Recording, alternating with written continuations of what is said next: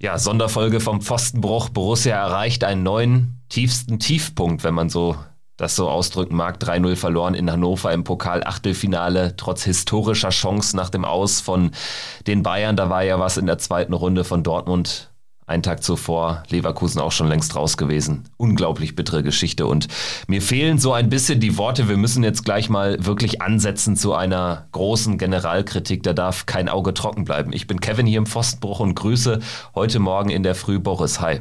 Guten Morgen, Kevin. Ja, es war keine gute Nacht äh, und um ehrlich zu sein, äh, es ist wieder mal amüsant. Wir haben uns vor zwei Wochen gesagt, wir machen keine unter der Woche äh, Episoden mehr ähm, und jetzt hat es noch ein einziges Mal den den Grund gegeben und zack sitzen wir hier, weil das, was wir da glaube ich alle gestern vor unseren Augen haben ertragen müssen, war sicherlich mit einer der der tiefsten Punkte, seitdem ich Borussia Mönchengladbach fan bin und ich habe wirklich viel erlebt. Aber das, was ich da gestern erlebt habe in seiner Gänze äh, der Hilflosigkeit, das war mehr als besorgniserregend. Vor allen Dingen, wenn man sich mal überlegt, dass wir noch vor ein paar Tagen hier saßen und gesagt haben, dass die Mannschaft, die da auf dem Platz gegen Leverkusen stand, war, das erste Mal wieder uns das Gefühl gegeben hat, dass es in die richtige Richtung geht. Aber es zeigt, Borussia 2022 ähm, bestätigt 2021 in der Hinsicht, Hinsicht, dass man sich auf nichts verlassen kann und dass das Wort Konstanz nur in der Art und Weise besteht der Tiefpunkte. Ja, ganz ehrlich, ich finde, in der Dramatik ist diese Niederlage sogar noch krasser als das 0-6 gegen Freiburg. Wir haben uns vorführen lassen von dem Zwölften der zweiten Liga, der irgendwie in 19 Spielen in der zweiten Liga 15 Buden gemacht hat und wir kommen mit einem 0-3 noch gut dabei weg. Also Mittlerweile ist es ja so, dass wir selbst gegen solche Mannschaften in Debakel reinlaufen. Da frage ich mich, was noch kommt. Irgendwie in zwei Wochen 7-1 in Bielefeld verlieren oder so? Das gibt's doch gar nicht mehr. Anfangsphase der Saison, als wir dann zum Beispiel gegen Augsburg verloren hatten oder so, dann verlierst du da 1-0. Augsburg macht aus zwei Chancen ein Tor. Es ist so eine typische Borussia-Augsburg-Niederlage sowas erwartet man, wenn es schief geht, ja dann auch in einem Spiel wie, wie in Hannover. Aber das war gestern, also das war ja gefühlt auch ein 6-0. Ja, und äh, wenn man sich mal vorstellt, auch da, ne, also genau wie du sagst, ne, äh, gegen Freiburg. Äh, Freiburg ist aktuell eine der besten Mannschaften Deutschlands. So, die machen mit den ersten drei Schüssen aufs Tor drei Tore. So, das ist das ist halt so, ne? Das ist, regt mich auf und es war peinlich, ja, hundertprozentig. Ähm, aber das, was wir da gestern gesehen haben, das war eine Mannschaft, die haben eine Sache nur auf den Platz gebracht. Und das war Leidenschaft. Das war das Einzige, was Hannover gestern auf den Platz gebracht hat. Sonst war da nichts. Die, die waren ja, die, das, das Interview von dem Kerk nach dem Spiel, das war das Schlimmste, was ich als Gladbach-Fan jemals ertragen musste ein, ein Spieler, der selber überhaupt nicht, also der, der, der, der, der niemals in die Richtung einer Bundesligamannschaft äh, im Kader kommen würde, so, sagt offen im Fernsehen. Ja, wir waren selber total überrascht, wie wenig Gegenwehr von denen kam. Und äh, um ehrlich zu sein, ja, nee, da, da, da war ja gar nichts. Also da kam ja gar nichts. Also es ging uns eigentlich ging's relativ einfach. So. Und das ist, das ist nicht zu fassen. Also und da muss man wirklich alle Fragen auf den Tisch bringen, was da in diesem Verein aktuell schief läuft. Und da geht es wirklich 360 Grad.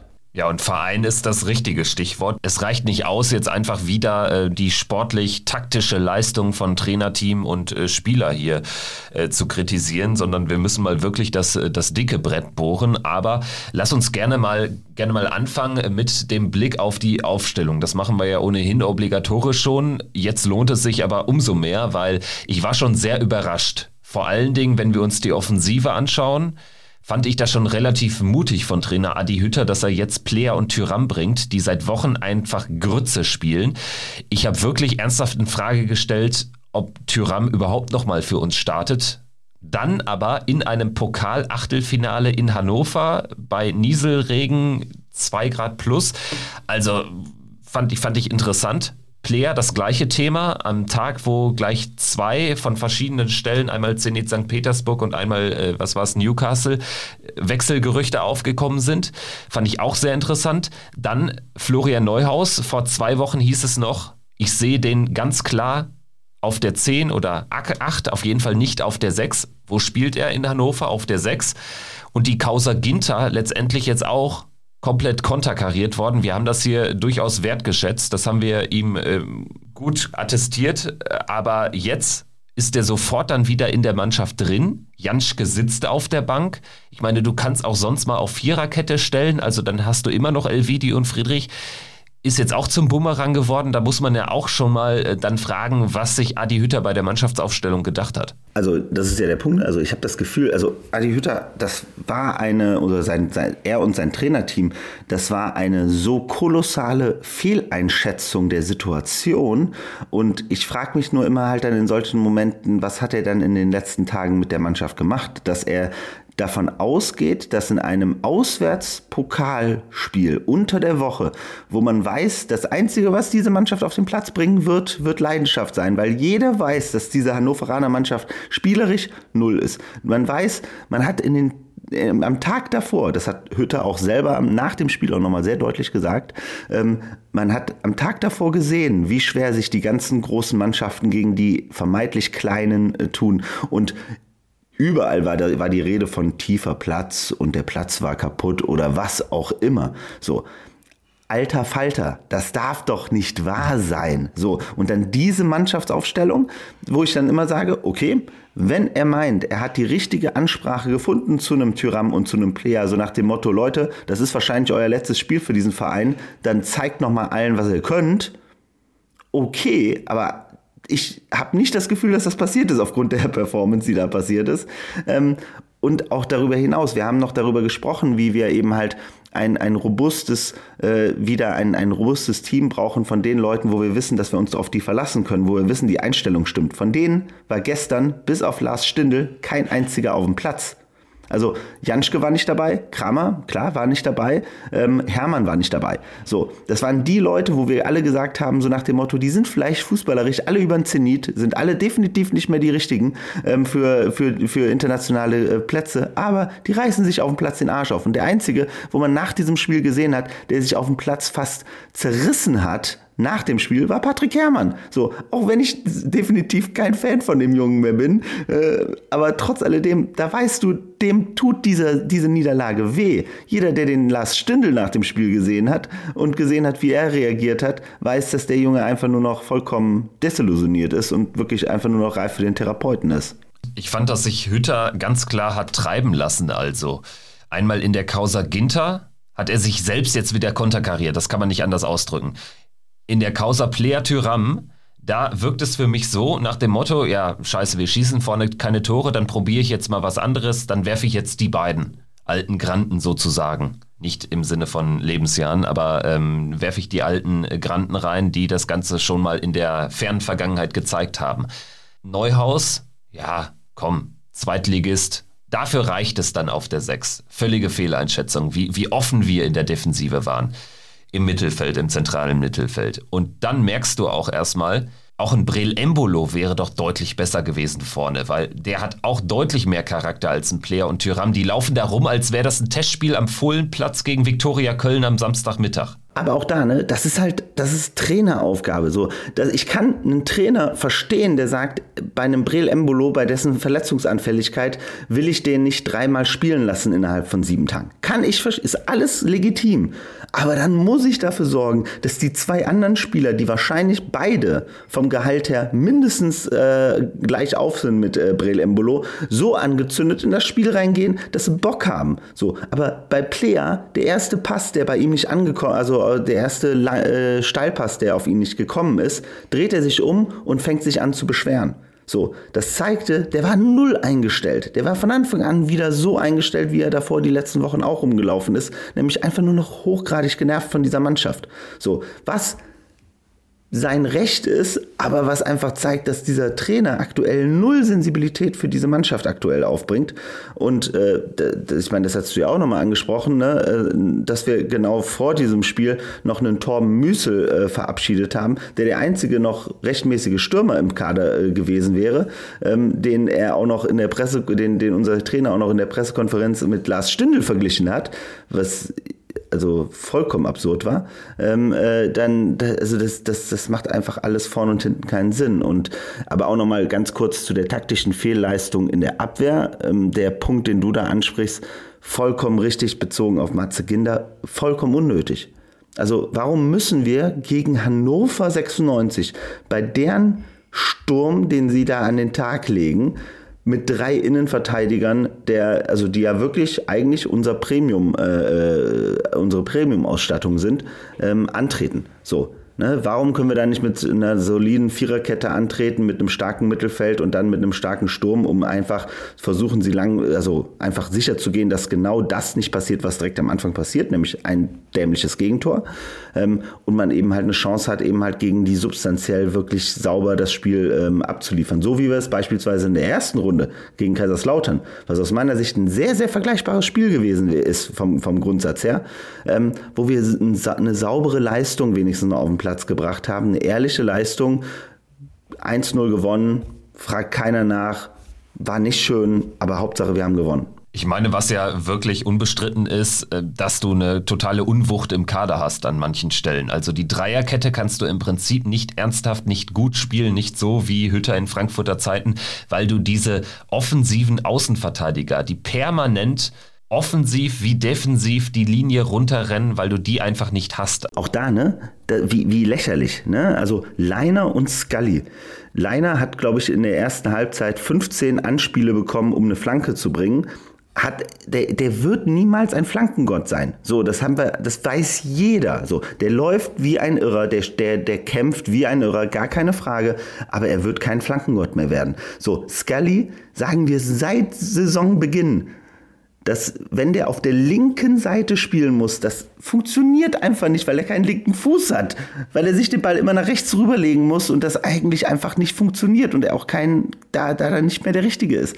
Also wirklich eine Fehleinschätzung in einem solch wichtigen Spiel, oh, Wahnsinn. Aber dann, wenn du halt äh, mit Viererkette spielst, dann dürfte jetzt mal unbestritten sein, dass du grundsätzlich, glaube ich, mit den aktuellen Spielern, dass du dann defensiv besser stehst, aber du gibst offensiv, glaube ich, dann auch wieder einiges auf.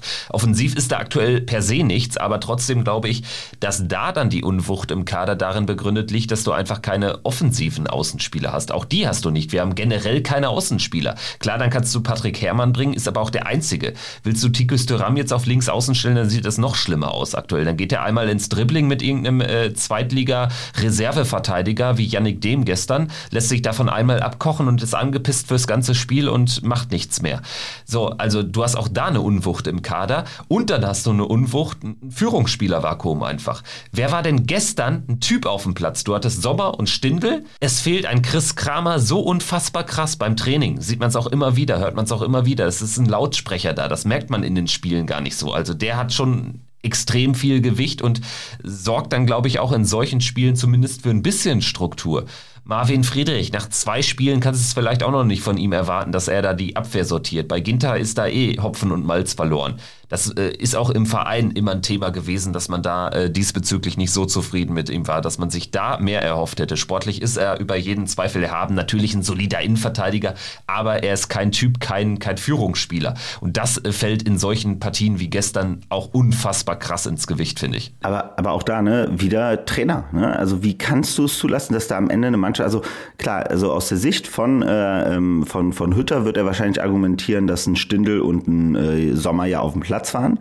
Aber jeder weiß bei äh, Jan Sommer, der wird niemals, also das ist einfach nicht der Spieler, der dann den allen anderen in den Arsch tritt. Genauso wie ein Lars Stindl. Ein Lars Stindl ist ein geiler Capitano und so weiter. Aber ich habe das Gefühl, Lars Stindl merkt selber, dass bei ihm langsam so, dass der Zenit überschritten ist.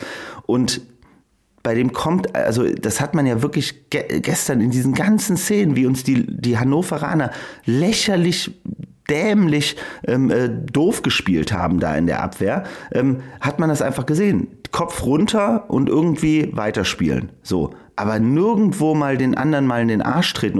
Dennis Zakaria, als der reinkam, hat das irgendwie am Anfang noch zweimal gemacht, wo man das Gefühl hatte, der guckt gerade alle mal wenigstens böse an und fragt sich, hey, was geht denn hier ab? Ähm, aber dann hat er auch aufgehört, weil er gemerkt hat, okay, das macht überhaupt keinen Sinn. Keine Autorität.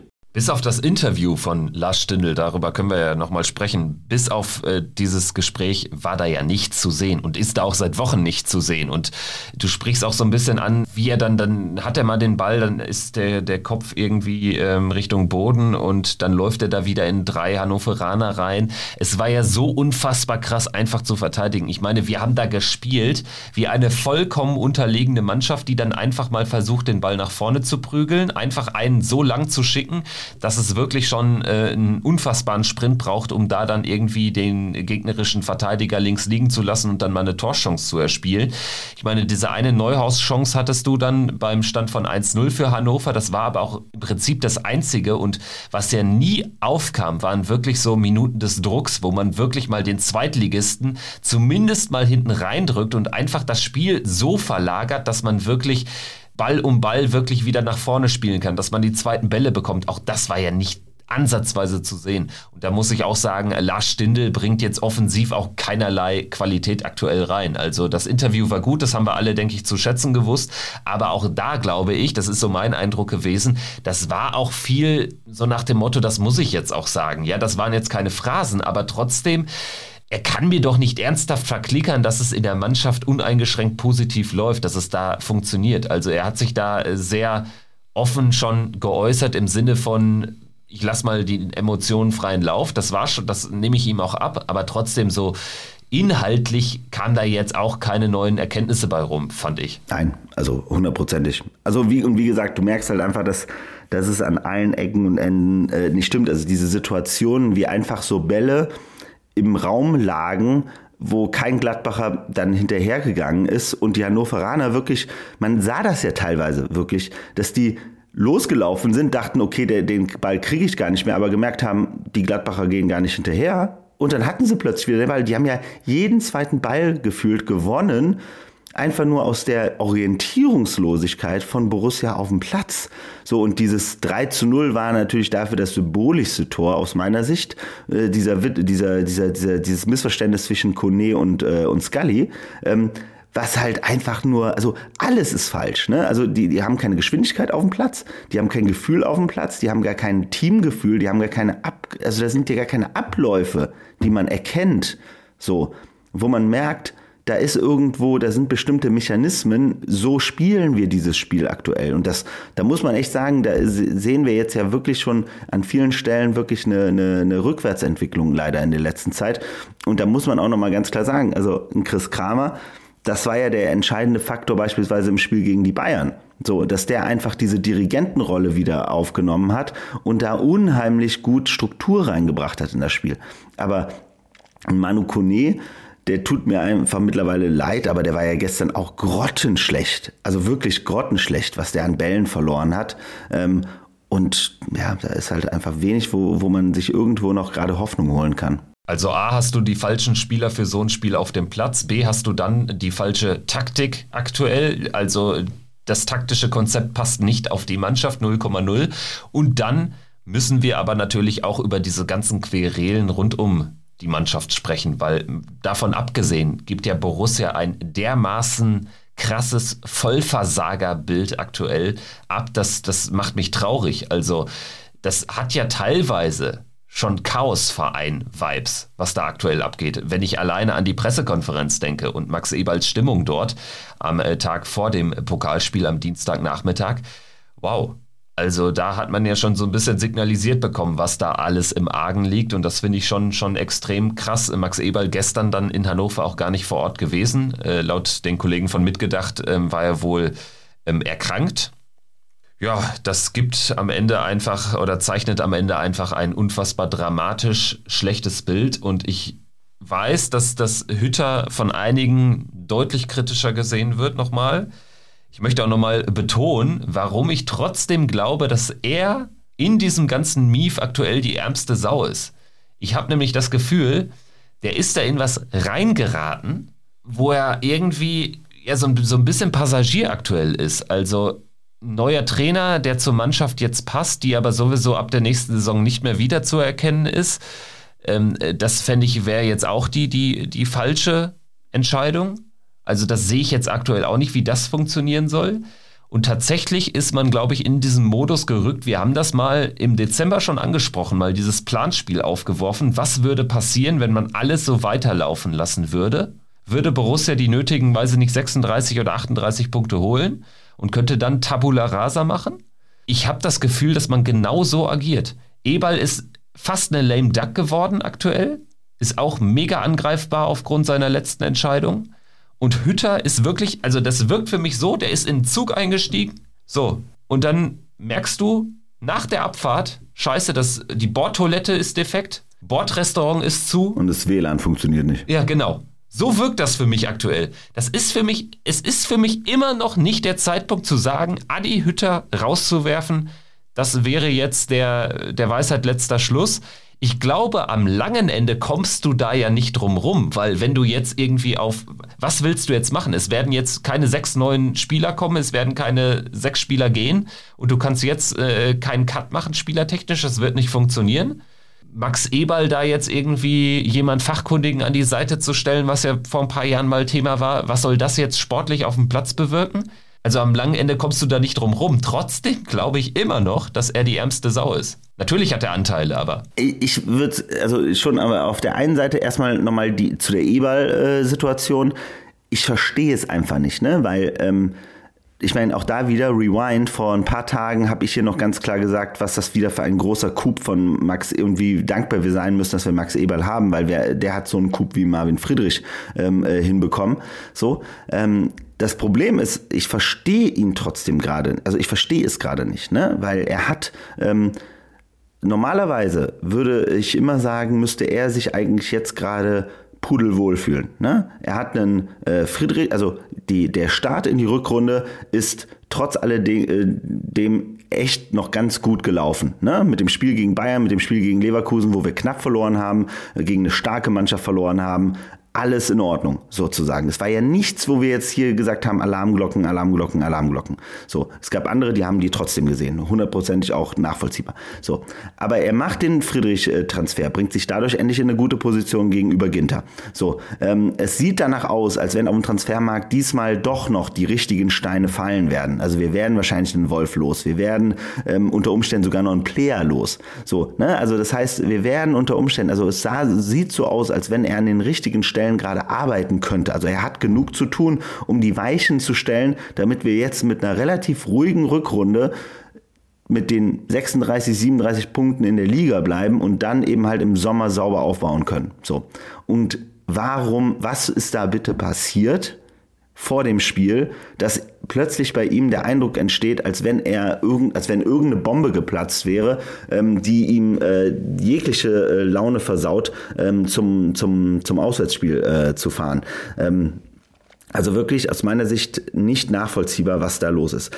Auf der Hütter-Seite muss ich nur ganz klar sagen, also das, das Problem, was ich bei ihm halt einfach sehe, ist, er wirkt für mich trotz alledem sehr hilflos. So, ähm, ich kann, also ich sehe es auch so, dass er definitiv die ärmste Sau von allen ist, hundertprozentig. Das würde ich auch unterschreiben, weil ich glaube, er hat, er, er, erwartet das Gleiche, was jeder andere professionelle Angestellte eines Vereins auch erwartet, dass der Verein äh, eine Mannschaft dahinstellt, wo Leute Bock haben, ähm, trotzdem innerhalb der Vertragslaufzeit ähm, erfolgreich für die Mannschaft zu spielen. Ich würde sagen, man sieht ganz klar, dass die Mannschaft ähm, aus drei Gruppen besteht. Man hat die Alteingesessenen, die aber alle den Zenit äh, ziemlich überschritten haben oder, oder gerade knapp drüber sind. So, dann hat man eine etwas größere Söldnertruppe von, von Spielern, die das als eine Durchreise sehen für ihren nächsten großen Vertrag, die auch von den Beratern so eingestellt wurden, ähm, um also Matze Ginter, äh, Tyram, äh, Zakaria und so weiter und so fort. Und dann hat man so ein paar hoffnungsvolle Talente, die sicherlich in den nächsten Jahren äh, den Beweis antreten wollen, dass sie äh, gute Bundesligaspieler werden können. Scully, Netz, ähm, Kone ähm, und so weiter und so fort. So, diese drei Gruppen, ähm, da müsste man normal, ich glaube, da hat Hütter einen riesengroßen Fehler gemacht, dass er diese drei Gruppen so nicht äh, verstanden hat, dass er da eben halt diese richtige Mischung finden muss, damit er die, die, die Galligkeit auf den Platz bekommt. Und das finde ich, ist es eben halt das große Problem. Er schafft es kein bisschen, irgendeine Form von Konstanz auf den Platz zu bringen. Er schafft es nicht. Also ich glaube nicht, dass er bisher das Vertrauen der Mannschaft hat, weil dafür sind die Art, ist die Art und Weise, wie die Mannschaft mit ihm spielt, ähm, jedes Mal immer wieder für ihn ein Schlag ins Gesicht. Ähm, und das sind halt so die, die Faktoren, die mich dann wirklich stutzig machen bei ihm. So, ne? Also jetzt nehmen wir mal das Beispiel äh, unserem wunderbaren äh, Ex-Trainer Marco Rose, als der damals Gladbach übernommen hat ähm, von einem, äh, mit einem sehr, sehr sauberen Kader, den ihm ein Hacking überlassen hat, für das Spiel, was ein Hacking gespielt hat, so, hat Rose es trotzdem am Anfang geschafft, durch seine Impulse für eine lange Zeit, für, eine erst, für das erste halbe Jahr unfassbar viel Konstanz in, den, in die Mannschaft reinzubringen und echt eine Top-Mannschaft und genau diese Mischung sehr gut hinzubekommen aus Leuten, die plötzlich explodiert sind, eine gute Grundstruktur, er hat gut reagiert und so weiter und so fort. Das ist dann vollkommen abhanden gekommen, weil er sich auch, glaube ich, anders konzentriert hat und weil, wie gesagt, dann auch natürlich auch mit der Pandemie auch Sachen passiert sind, die nicht, nicht erwartbar waren. Aber das fehlt mir bisher bei, bei Hütter an allen Ecken und Enden. So, ich hatte am Anfang die Hoffnung, am Anfang der Saison, ähm, als er aus dem sehr, sehr, aus der schwierigen Grundsituation, in die er in den Verein reingetreten ist, mit den meisten wichtigen Spielern nicht vorhanden, äh, nicht zur Verfügung stehend, äh, durch Weltmeister, äh, durch Europameisterschaft und durch äh, Verletzungen etc., hatte er eigentlich, glaube ich, äh, das Beste noch draus gemacht in den ersten, das war mein Eindruck auf jeden Fall in den ersten paar Spielen. So. Aber das ist dann relativ schnell eingerissen und dann hat er sich ziehen, äh, treiben lassen und immer wieder vertraut darauf, dass irgendwelche Spieler plötzlich wieder Leistung bringen, die sie aber nie zurückgezeigt haben. Ja, Fakt ist, also mit der Mannschaft, mit dem Spielermaterial hat er es nicht geschafft, mal über mehr als ein, vielleicht sogar zwei Spiele, mehr als zwei Spiele hinweg der Mannschaft eine konstant stabile Leistung einzuimpfen. Also es gab ja wirklich Momente wie äh, die Partie gegen Dortmund zum Beispiel, wo man es über eine kämpferisch starke Leistung geschafft hat, Dortmund äh, zu zermürben. Eine Woche später bringt man eine spielerisch höchst stabile Leistung in Wolfsburg, wo man völlig verdient gegen damals auch eine noch bessere Wolfsburger Mannschaft, als sie aktuell ist, 3 äh, zu 1 gewinnt. Dann hast du natürlich dieses Freak-Spiel gegen die Bayern. Es gab dann auch danach gegen Bochum zumindest ein Spiel, wo du äh, hoch verdient das, das Ding entscheidest, wo du auch wieder ein paar äh, Unzulänglichkeiten drin hast. Aber mehr als zwei gute Spiele am Stück gab es ja nicht. Also das ist erstmal ihm negativ anzukreiden. Also mit der aktuellen Mannschaft, mit dem Spielermaterial hat er es nicht geschafft, wirklich mal Konstanz reinzubringen. Trotzdem, wenn man ihm irgendwie attestiert, dass er taktisch nichts drauf haben soll, ich meine, der hat Mannschaften besser gemacht, die zum Zeitpunkt seines Starts dort in Frankfurt bei den Young Boys in Bern auf einem anderen Level unterwegs waren, auf einem niedrigeren Level, als wir es waren, als er uns übernommen hat. Also das, das kommt mir auch komisch vor.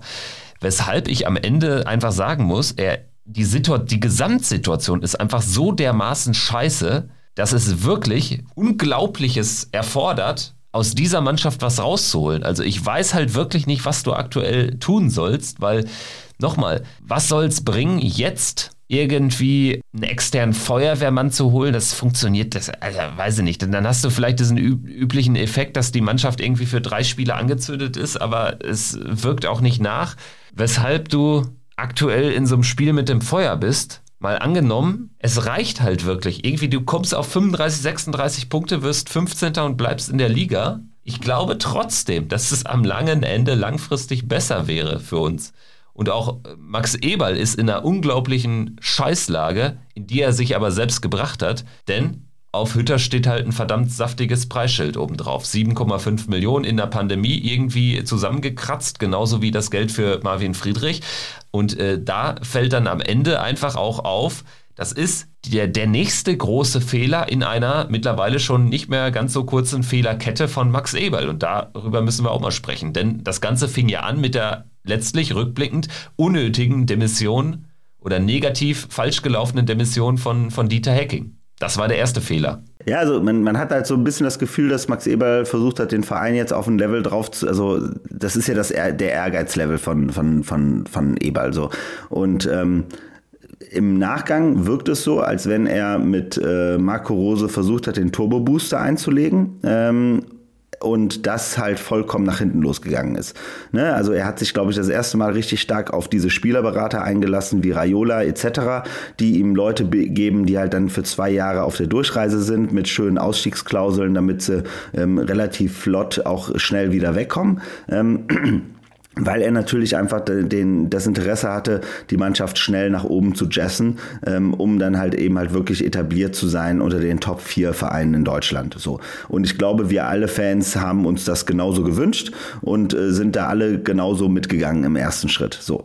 Ähm, es zeigt sich nur eben halt, und da ist es jetzt natürlich hätte, hätte Fahrradkette, ähm, ob es an der Pandemie liegt. Ich glaube, das ist so, wenn man sich alle Interviews von Eberl anhört, glaube ich immer noch, er, für ihn ist die Pandemie das entscheid der entscheidende Faktor gewesen, der genau das zum Einstürzen bringt gerade bei ihm, weil er ja immer sagt, ein Marco Rose wäre geblieben, wenn äh, der, wenn, wenn das Stadion voll gewesen wäre, wenn die Fans da gewesen wären, etc.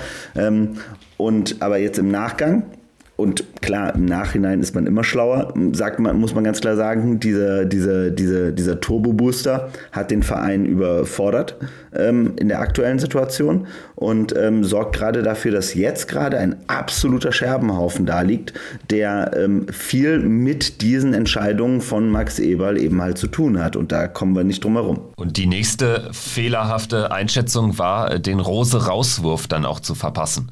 Auch das ist das nächste Problem gewesen. Ich meine, so einen Druck auch aus den Fankreisen habe ich ja selten erlebt. Also das war ja dermaßen krass. Und im Nachhinein, glaube ich, hätte er es auch lieber gemacht. Also ich glaube, er weiß auch, dass das ein Fehler war. Dass er damit auch unglaublich viel an Rückgrat verloren hat. Als er da völlig ohne Not wirklich an Marco Rose festgeklebt hat, ohne aber auch sein Schicksal daran zu koppeln. Also er hat dann mittlerweile dann auch so viel Macht auf sich vereint, dass es ja auch keine wirklich adäquaten Gegenspieler seines Formats auf der Funktionärsebene bei Borussia gibt. Und dann führt das dazu, dass er eben Adi Hütter holt für sehr viel Geld. Es war aber wohl die 1A-Lösung, nicht irgendwie die 1B-Lösung. Er holt den, bekommt den, kriegt den überzeugt und jetzt funktioniert aber auch das wieder nicht. Dann hast du das nächste Problem. Du merkst ihm regelrecht an, dass es da wirklich aktuell im Gebälk ächzt und knarzt wie sonst was. Also ich glaube, da gibt es einen großen Dissens auch. Er hat ja dann mal äh, das Thema Investoren auch so leicht angerissen, möglichen Investoreneinfluss, dass Borussia halt sinngemäß nur so wahrscheinlich langfristig auch noch äh, ein Kandidat für die europäischen Plätze sein kann. Also das sind für mich auch alles Anzeichen, dass es da auch in der strategischen Ausrichtung, in Ausrichtungsfragen, wenn es dann da in Gespräche geht mit Präsidium, dass es da auch, glaube ich, ordentlich, ordentlich rumort.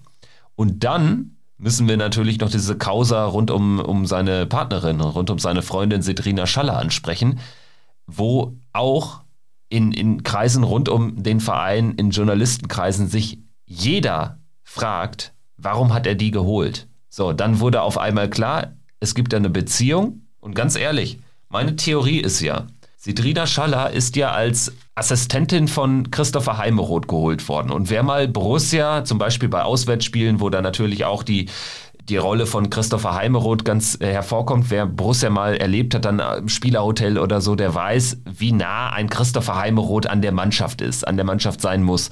So, dann kriegt der rechte oder eine linke Hand mit Citrina Schaller an die Seite. Dann kommt diese Beziehung raus. Also, das kann ja nur für Stress sorgen, auch innerhalb der Mannschaft. Dann hast du da jemanden ganz nah rund um dich herum, der auf jeden Fall dann die, die Partnerin deines sportlichen Chefs ist. Also das kann ja nur für eine schlechte Stimmung, für ganz viel Misstrauen auch sorgen innerhalb der Mannschaft. So, und dann ist nach einem halben Jahr die Causa Schaller Geschichte, wird abgeräumt, ja, Beziehung, das hat das Ganze überlagert, das zeigt auch, das ist auch ein Fehler, den gesteht er sich so quasi auch an, wenn man jemanden nach sechs Monaten wieder, ich sag mal, weiß ich nicht, freundlich bittet doch zu gehen. Also klar, es war jetzt offiziell die Entscheidung von Sedrina Schaller zu sagen, ich, ich tue mir das nicht mehr an, aber wenn die beide eine Beziehung führen, dann entscheiden die sowas, glaube ich, schon gemeinschaftlich. Also auch das ist, äh, das wissen wir auch jetzt nicht gut angekommen im Verein. Nein, also diese ganze Story äh, um die Dame ist vollkommen bizarr. Also ähm, und, und, und passt so überhaupt nicht in das ähm, in, den, in, den, in, den, in, in das Bild von Borussia, was man versucht hat in den letzten zehn Jahren aufzubauen, nämlich das beständige, ähm, das ähm, äh, gut äh, geführte und sehr, sehr professionelle ähm, Leben um, in, in dem Verein, ähm, wo wirklich sehr leistungsgerecht eben halt der Verein weiterentwickelt wurde, ähm, an ganz vielen Stellen auch sehr, sehr smart weiterentwickelt wurde. Wenn man sich anguckt, was Max Eberl da um sich herum auch für ein Team aufgebaut hat mit Steffen Korell etc., das sind ja alles Top-Leute, die auch wirklich gut zusammen funktionieren, wo ein sehr hohes Vertrauen ist.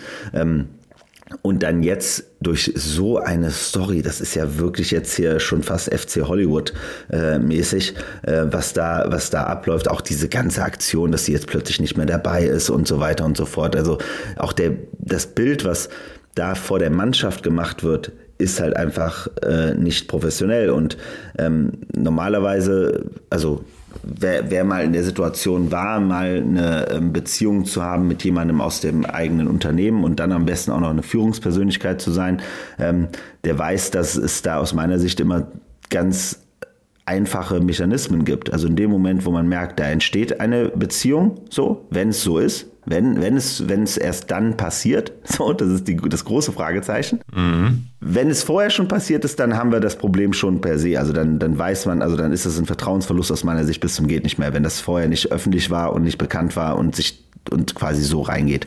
So, aber wenn es passiert, so, dann muss ganz schnell geklärt werden, okay, hat das Auswirkungen auf mein professionelles Arbeiten auf beiden äh, Ebenen? Wenn es das hat, dann muss eine Lösung gefunden werden und die muss entweder sein maximale Transparenz und äh, full, fully agreed by everybody oder eben halt eine Person muss eben halt zurückstecken und äh, die Rolle verändern. Ähm, und als äh, bekannt wurde, dass äh, die beiden eine äh, Beziehung haben, ähm, was sie ja auch über den Boulevard, was sie auch aufgrund der Bilder, die mit beiden abgelichtet wurden, auch offensichtlich war, ähm, dass dann trotzdem erstmal dieses, äh, diese, dieser Job weiter besteht, zeugt von einem Fehl, von einer fehlenden Sensibilität. Also auf der Vereinsseite und bei Max Eberl auf jeden Fall, weil er kann nicht erwarten, dass die Mannschaft ihm sagt, nee, nee, das ist vollkommen, äh, das ist, das finden wir echt doof gerade und bitte äh, nimm sie raus. Das wird eine Mannschaft nicht machen. Eine Mannschaft wird immer sagen, ja, ja, nee, ist klar, das kriegen wir schon hin. Und hintenrücks, hinterrücks in der WhatsApp wird eine plötzlich eine WhatsApp-Gruppe gemacht, in der die Frau Schaller dann eben halt nicht mehr dabei ist. So ähm, und das ist halt genau das äh, Problem, was dann entsteht. Und das ist Gift äh, für eine für eine für eine Gruppe. Das ist Gift für Führung. Ähm, damit wird man nicht mehr als Autorität anerkannt. Ähm, und das ist halt ähm, genau das, was da gerade so leider passiert ähm, und was natürlich vieles erklärt von dem, was wir da gerade auf dem Platz sehen ähm, und was vielleicht auch ein bisschen manchmal so die, die, die Situation von einem Adi Hütter auch erklärt, warum er da vielleicht an, den, an der einen oder anderen Stelle auch wirklich hilflos wirkt. Also ich finde nämlich nicht nur, dass, dass die Mannschaft tot ist, sondern auch der Verein auf diesen Ebenen. Also Max Eberl hat mittlerweile in den letzten zwei Jahren echt einen schlechten Track Record hingelegt. In großen wie in kleineren Entscheidungen. Und dann diese Absurdität, diese Skurrilität rund um die Person Schaller. Also ich finde, das darf man nicht unterschätzen, also was da entstanden ist.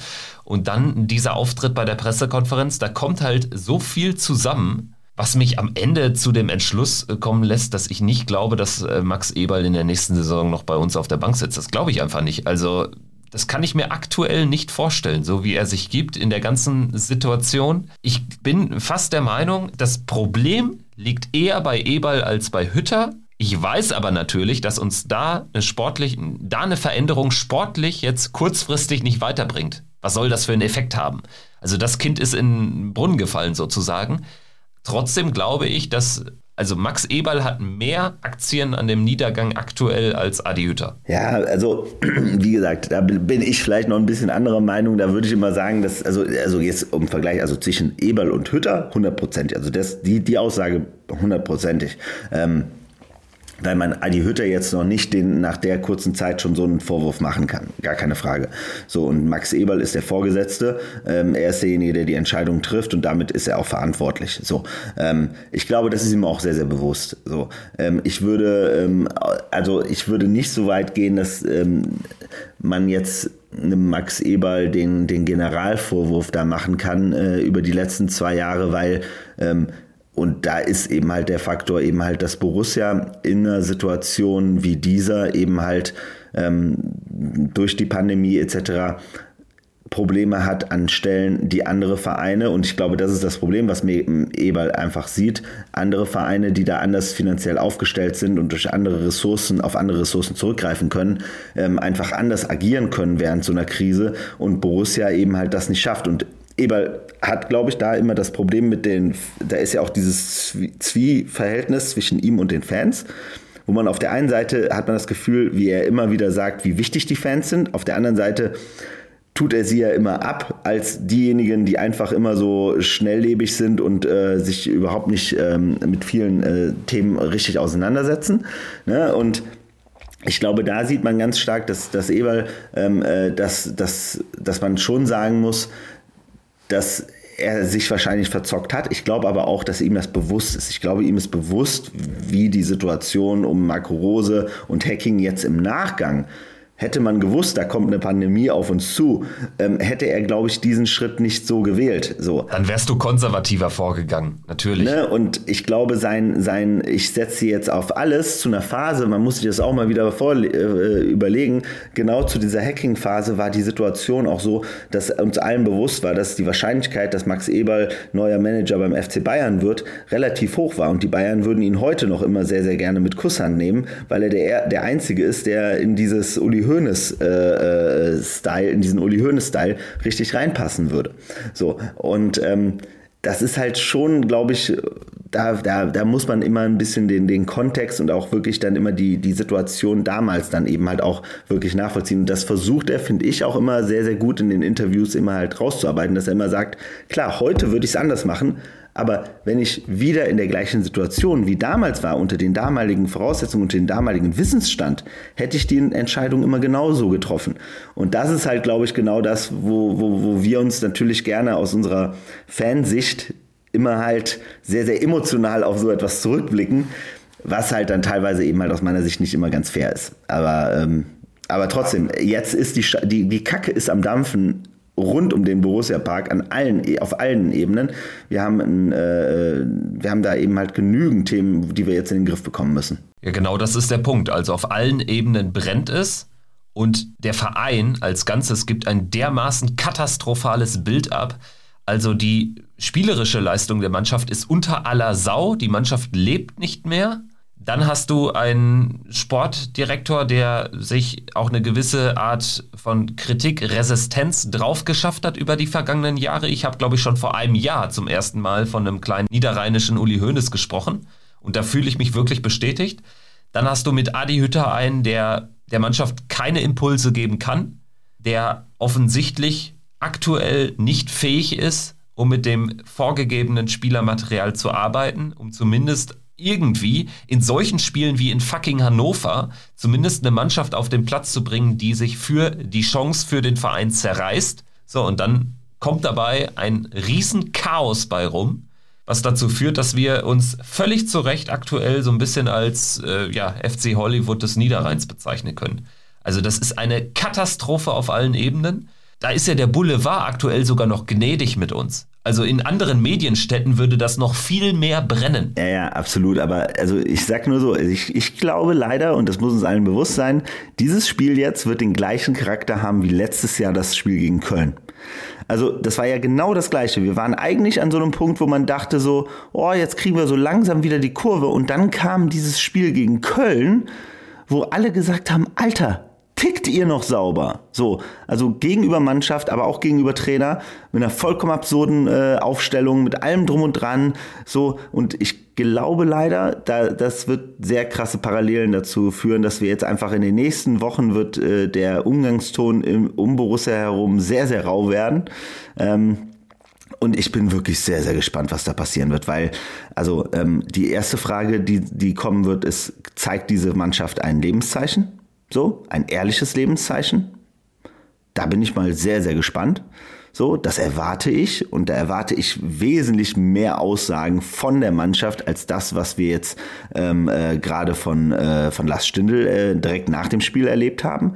So, ähm, und äh, ich erwarte eine Reaktion von dem Trainer, dass er verstanden hat, was gerade hier passiert und sich nicht so dämlich hinstellt wie gestern nach dem Spiel. Also gestern auch, muss man auch sagen. Also die Pressekonferenz auch vor dem Spiel, wie Hütter sich da gegeben hat und auch nach dem Spiel jetzt, wie Hütter sich gegeben hat, das ist definitiv nicht der Situation entsprechend aus meiner Sicht.